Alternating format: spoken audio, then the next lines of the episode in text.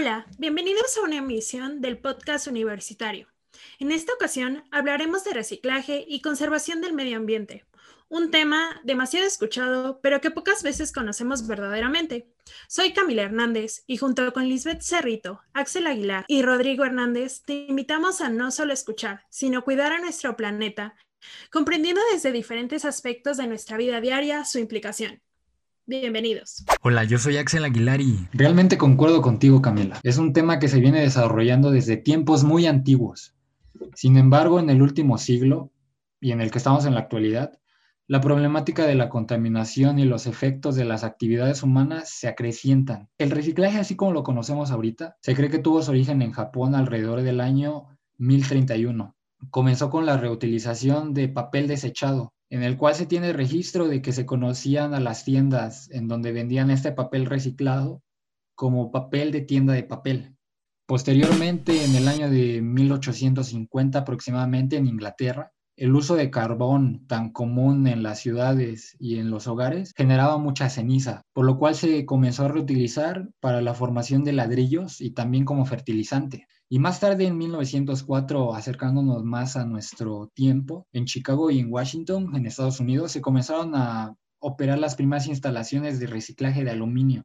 Si bien la historia de reciclaje no es tan actual como lo pensamos, sigue siendo una problemática alarmante, la cual tenemos que estar muy preocupados de ella. Hola, yo soy Lisbeth. Y tienes razón, Axel, es problemática en la que vivimos y está caracterizada porque nuestra sociedad es una sociedad consumista. Todos nosotros satisfacemos nuestras necesidades conforme a los productos que queremos comprar o podemos comprar, ya sea alimentos, ropa o cualquier cosa de nuestro placer. Los productos que compramos normalmente vienen envasados, empaquetados o embolsados, por lo que además del propio producto nos llevamos plástico, papel, cartón y otro material de embalaje que no tiene mayor utilidad y simplemente lo desechamos ya sea porque su vida útil ha llegado a su fin o porque bien se ha deteriorado, estropeado o simplemente no lo necesitamos más. Con todo lo anterior se genera una gran cantidad de basura. Y un aspecto que explica el creciente interés por el medio ambiente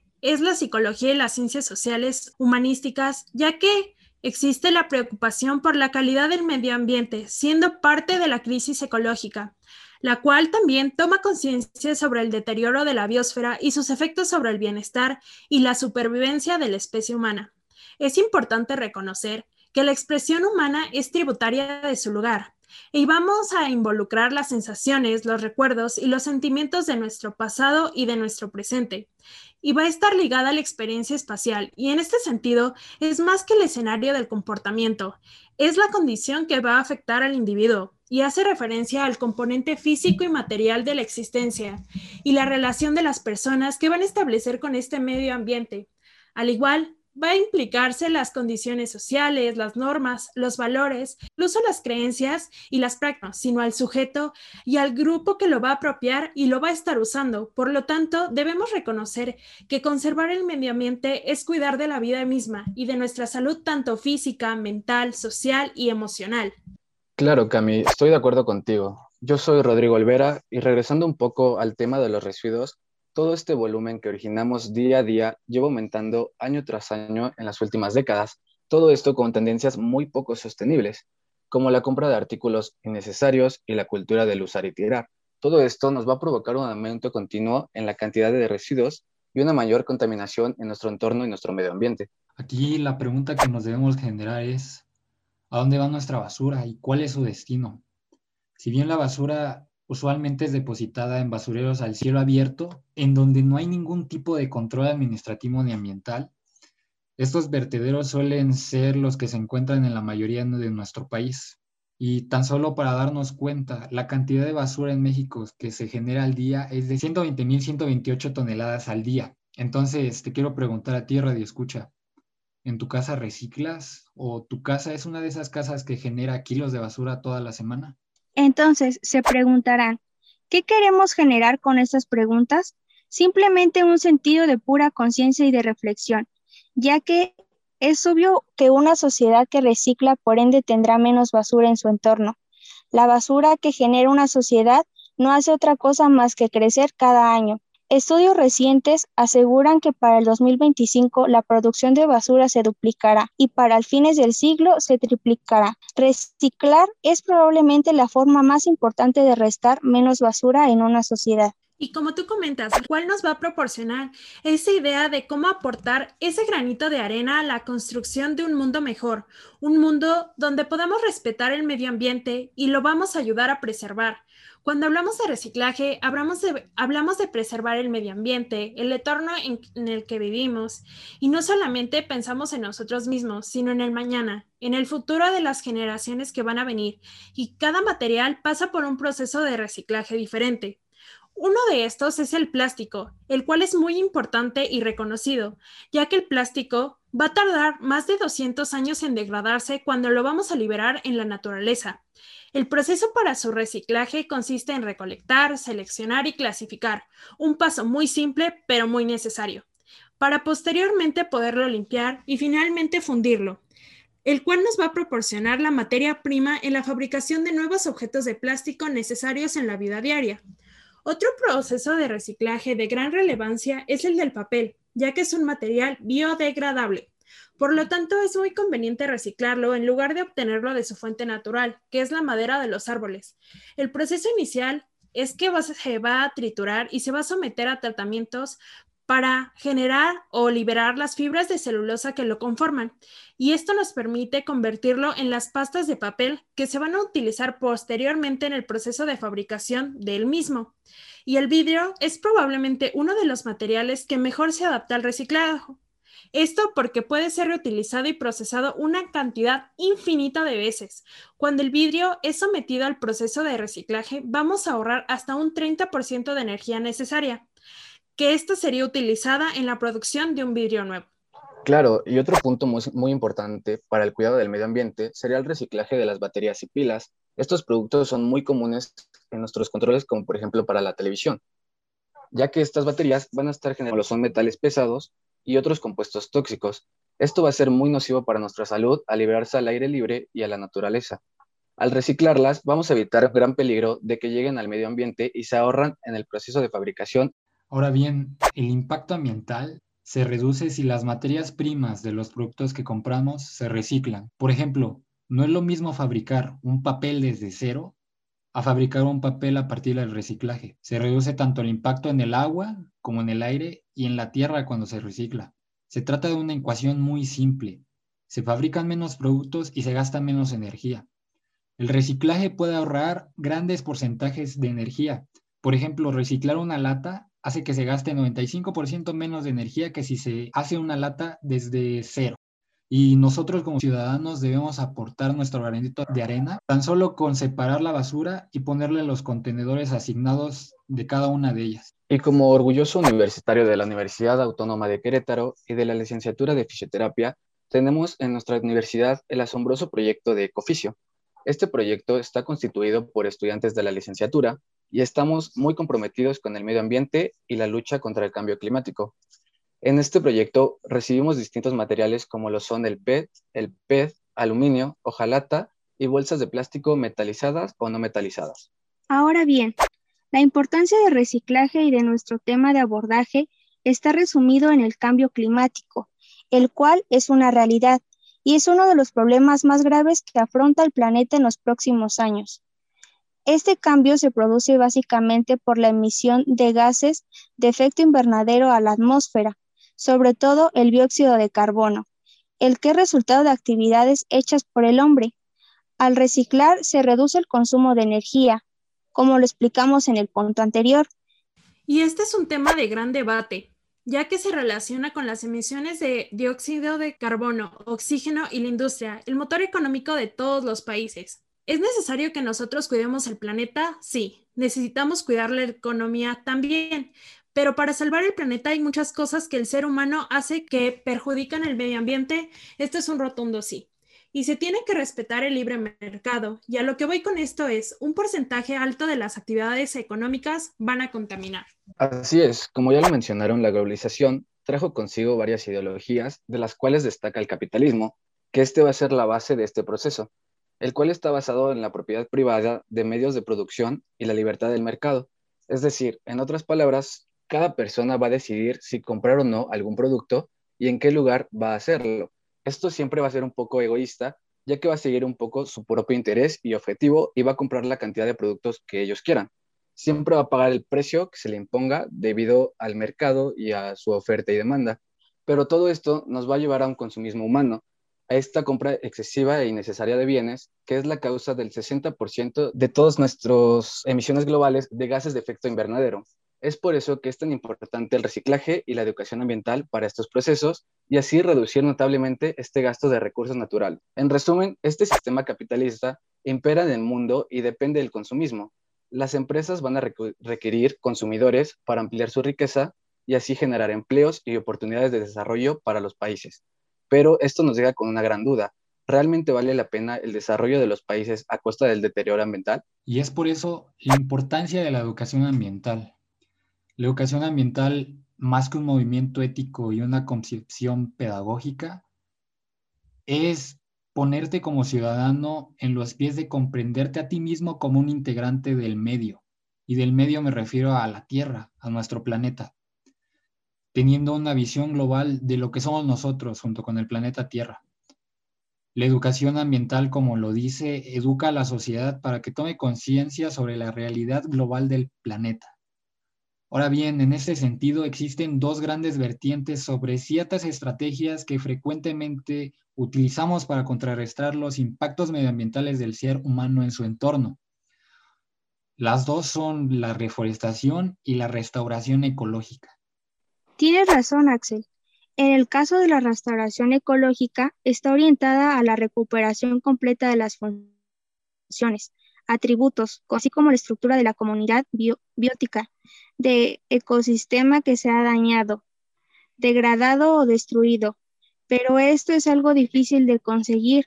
Generalmente se hace con especies nativas locales que están adaptadas a las condiciones del medio ambiente, por lo cual se inicia con el crecimiento denso de herbáceas, arbustos, seguida por árboles pioneros de rápido crecimiento, pero de corta vida, y la siguiente fase es dominada por árboles pioneros de larga vida, ¿Y cuántas veces nosotros como parte de una sociedad o de una fundación o simples estudiantes hemos participado, impulsado o visto alguna campaña de reforestación?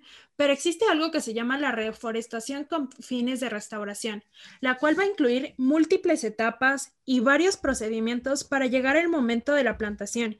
Y esto va a requerir acciones posteriores, tan relevantes como el mantenimiento y la evaluación. Y es necesario identificar Primero, y delimitar las áreas a reforestar. Esto con trabajos de campo y con el apoyo de las tecnologías gráficas. El trabajo de campo va a consistir en ir y ver la zona y en verdad analizar cuál es el tipo de trabajo que se quiere realizar. Y después se van a determinar aquellas especies y las cantidades de plantas que vamos a utilizar.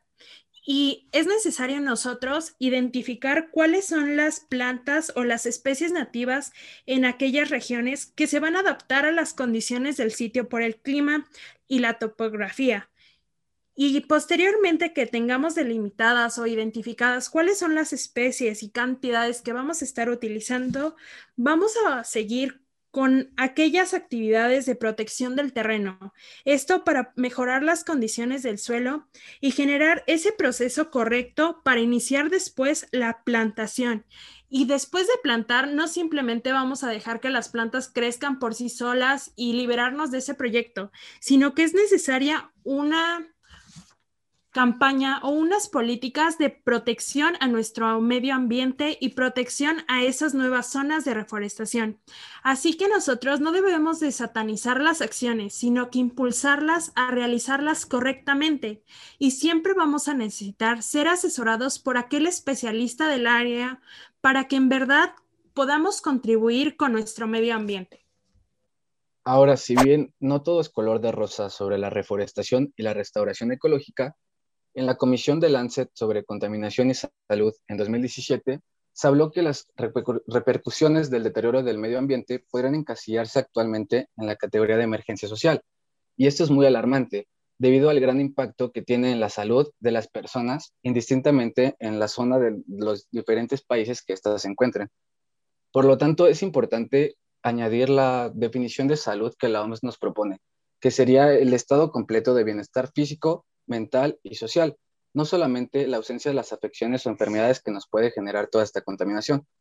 Por poner tres ejemplos, todas y todos respiramos el aire que nos rodea, ingerimos todo tipo de sustancias con nuestros alimentos o sufrimos el ruido de las ciudades.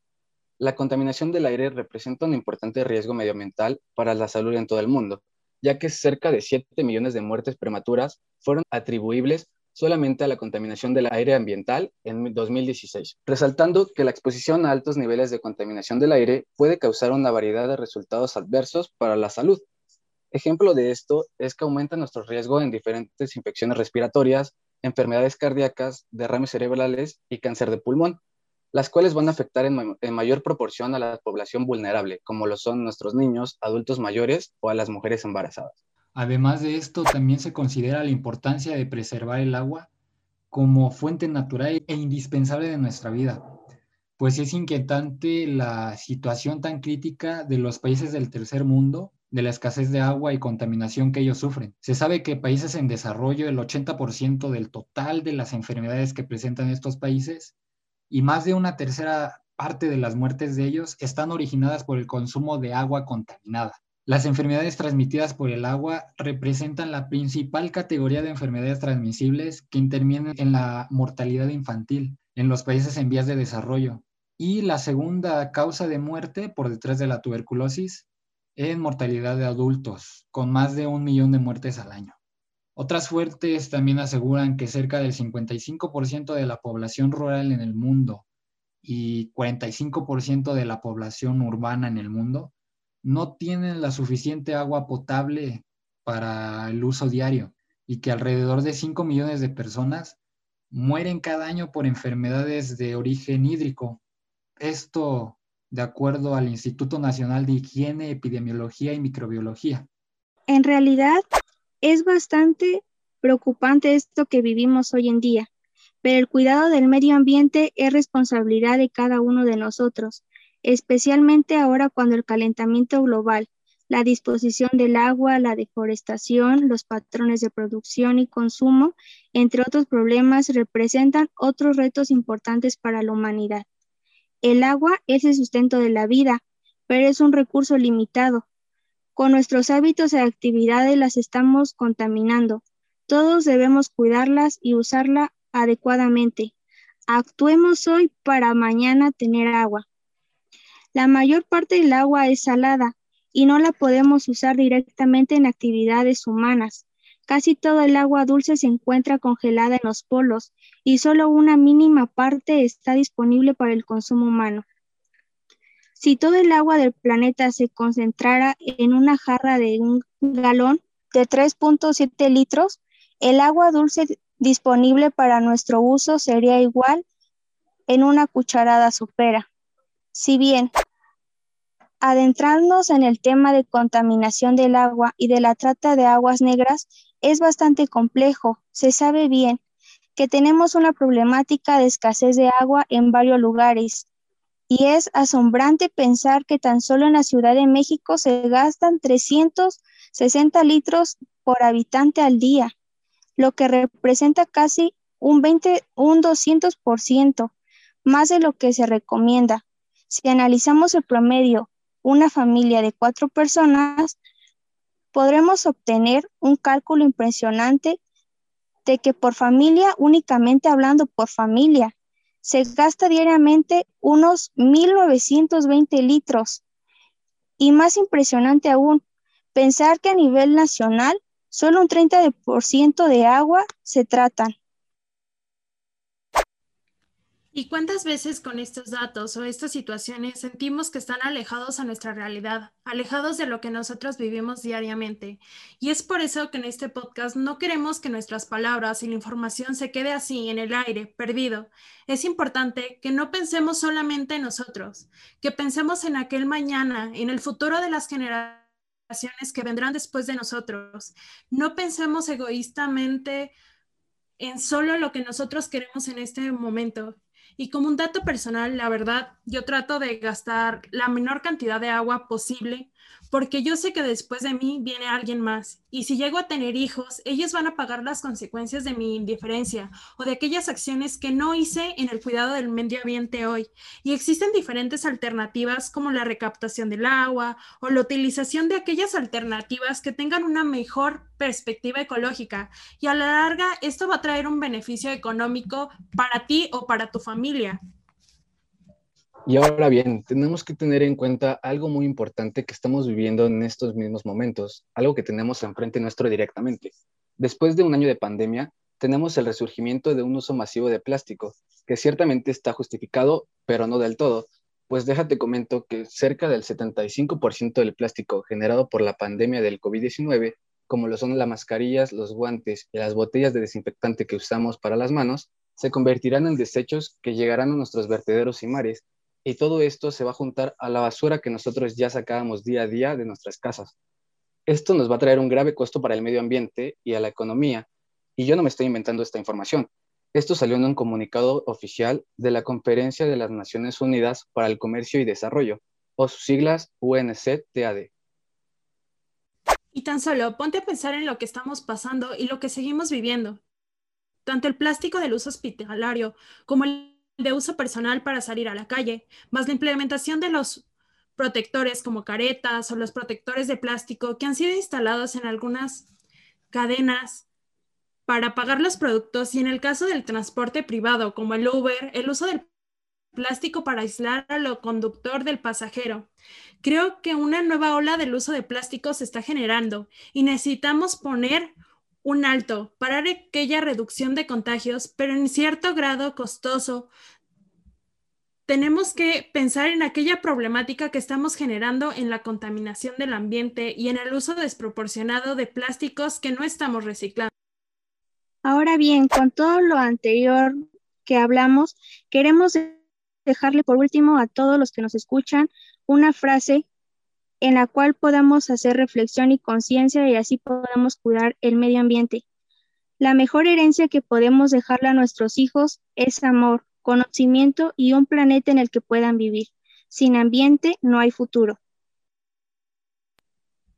Muchas gracias por su atención y esperamos que toda la información que hemos proporcionado en esta ocasión sea de utilidad y que en verdad creemos ese cambio en nosotros y en nuestra sociedad.